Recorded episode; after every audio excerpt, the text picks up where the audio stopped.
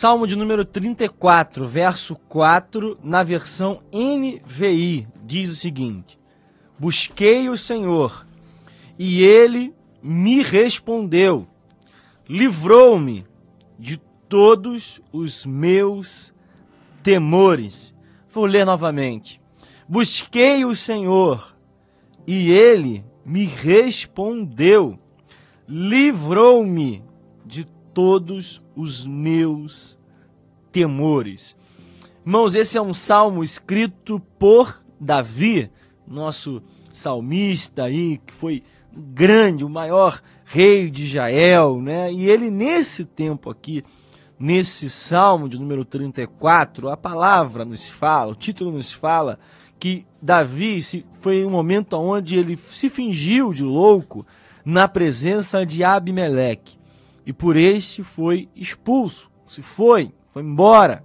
Davi fez essa atitude ousada, né? essa atitude realmente é, de muita ousadia, se fingiu de louco para poder fugir daquele lugar, sair daquele lugar, não ficar ali.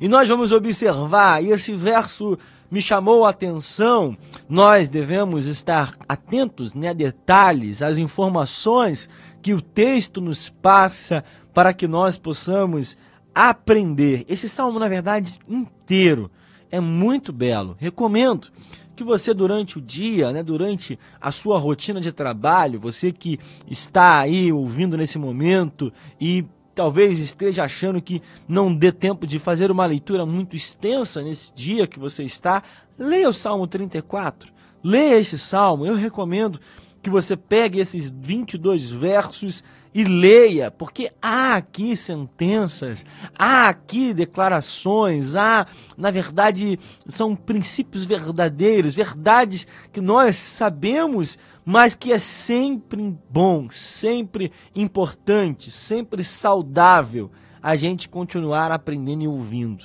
Nós sabemos que esse salmo, ele, eu poderia ler esse salmo inteiro e nem fazer comentário algum. Fazer nada, falar, deixar só o salmo aqui. Mas, irmãos, há algo que nós precisamos aprender aqui. Há um passo a passo. Eu não sei muito bem falar inglês, né? às vezes a gente até tem que falar alguma palavra, a gente acaba se enrolando, né? O step by step, passo após passo. É passo a passo. É etapa após etapa. Existe um procedimento. Existe um início, existe um meio, existe um fim. Por que, que eu estou falando isso? Nós, ao ler esse verso que nós lemos, precisamos entender, e na versão que eu li, eu fiz questão de ler a versão NVI, você pode ler em outra versão, mas pensei aqui nessa versão por conta da pontuação, por conta das escolhas de palavras. Eu quero que a gente pense aqui em três verbos. São três, né? Você que estuda é, português, você que vai fazer o Enem, você que é, tem estudado aí, você tem três verbos: busquei, respondeu, livrou. Repita novamente: busquei, respondeu, livrou. Ou seja, são três ações diferentes. Nós vamos observar: nós temos uma ação minha e duas ações divinas. Primeiro, eu busco responsabilidade minha. Eu busquei primeira pessoa do singular. Vamos aula de português hoje, mais para que você entenda. Aí existe a mudança da pessoa. Respondeu, terceira pessoa do singular. Novamente, livrou. Ou seja, a mudança no sujeito aqui é muito clara.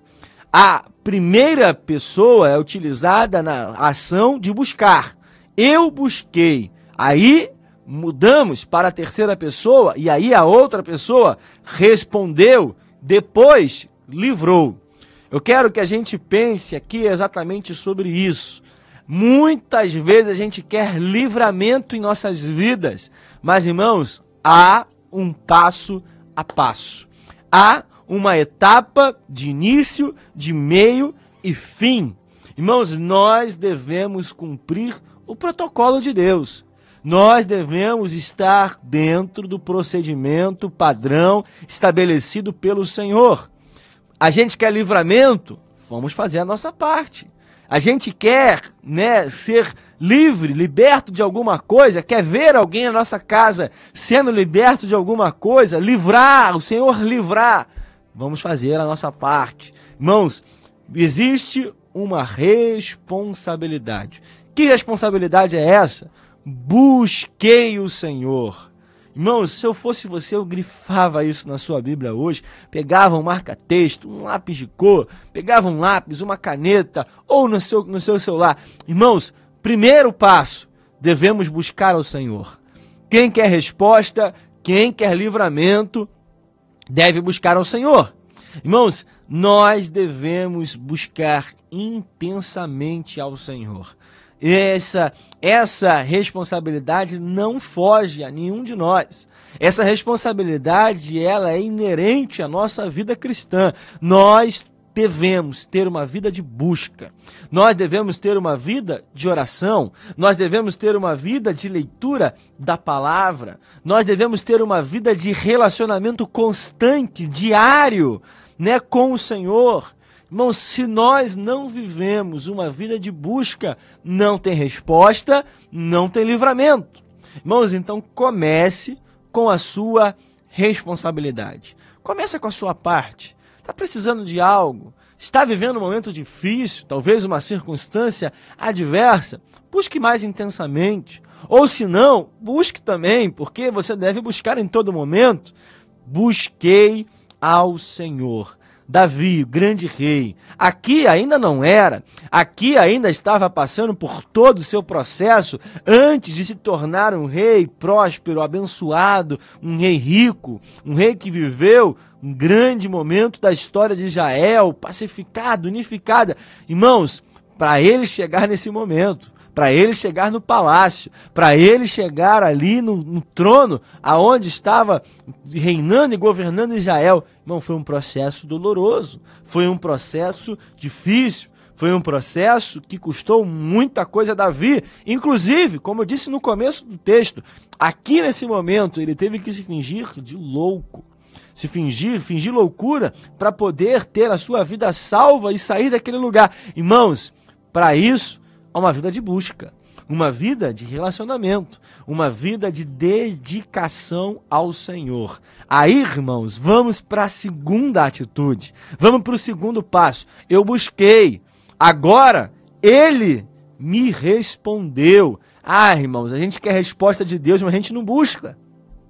A gente não faz a nossa parte, mas quer que Deus responda, irmãos. Ele vai responder, mas depois que a gente buscar. Ele me respondeu. O teu Deus é um Deus de resposta. Em tempo certo, no tempo correto, Deus ele responde. E se ele não respondeu, irmãos, o silêncio de Deus também é resposta. Fique com essa dica porque é importante. Quando Deus não fala nada, ele também está respondendo. O nosso Deus não é um Deus omisso. Ele tem o tempo exato para cada atitude. Nós devemos buscar e no tempo adequado, no tempo correto, no tempo pertinente ao Senhor, ele vai responder. Fique com uma informação: o teu Deus nunca responde na hora errada. O teu Deus nunca deixa de responder na hora certa, porque a hora que Deus responde, essa é a hora correta. O tempo onde Deus dá a providência, dá a solução, dá o, a, o direcionamento correto, essa é a hora certa. O problema é a gente. O problema, irmãos, é se a gente está atento. Aqui o salmista vai dizer que ele me respondeu. Irmãos, imagina se Davi não está prestando atenção. Imagina se Davi está disperso. Imagina se Davi está não está sintonizado na frequência correta. Falei aqui recentemente, falei off, mas novamente repito. Irmãos, o problema hoje não é que Deus não responda, não é que Deus não fale. O problema hoje é que a gente está fora de sintonia com Ele. Irmãos, Deus ele fala todos os dias. Deus ele fala através da sua palavra, Deus fala através de alguém que fala conosco, Deus fala diretamente conosco através do nosso espírito, mas a gente está muito preocupado com tantas vozes, a gente está muito preocupado com tantas coisas, a gente está fora de sintonia. Você sabe, o teu rádio, existe a frequência certa para você ouvir a sua rádio preferida.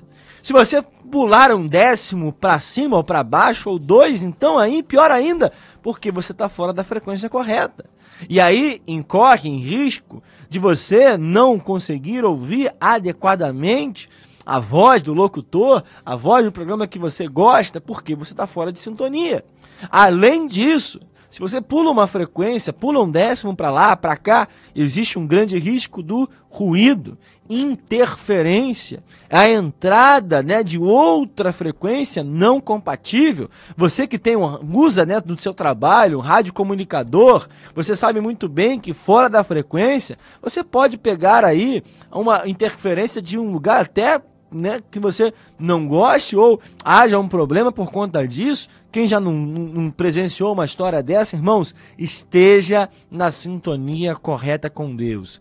Ele me respondeu. Ah, irmãos, eu creio que Deus vai te responder. Eu creio que Deus vai te dar a resposta depois que você buscar, depois que você fizer a sua parte, depois que você clamar aos céus pela resposta, pela intervenção divina. E aí o terceiro passo a terceira ação aqui que nós temos também pertence ao Senhor.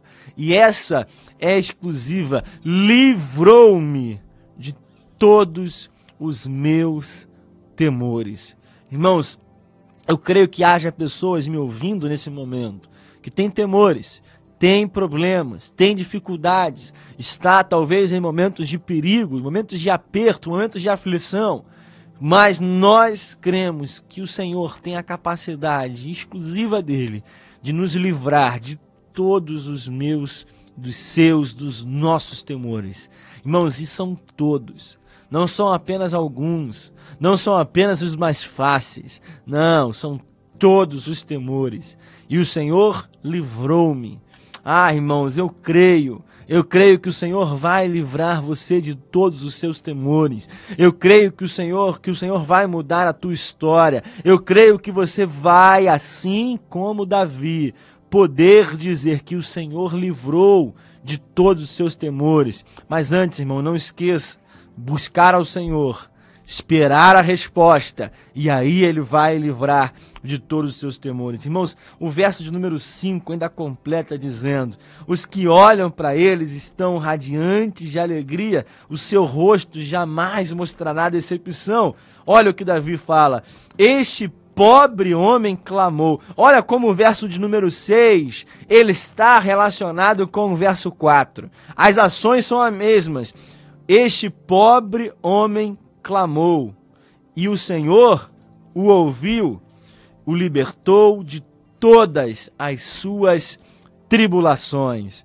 Este pobre homem, nós, pobres homens, clamamos e o Senhor ouviu, o Senhor respondeu e nos libertou de todas as nossas tribulações. Que isso seja verdade na tua vida, em nome de Jesus. Agradeço você que esteve conosco você que esteve conectado,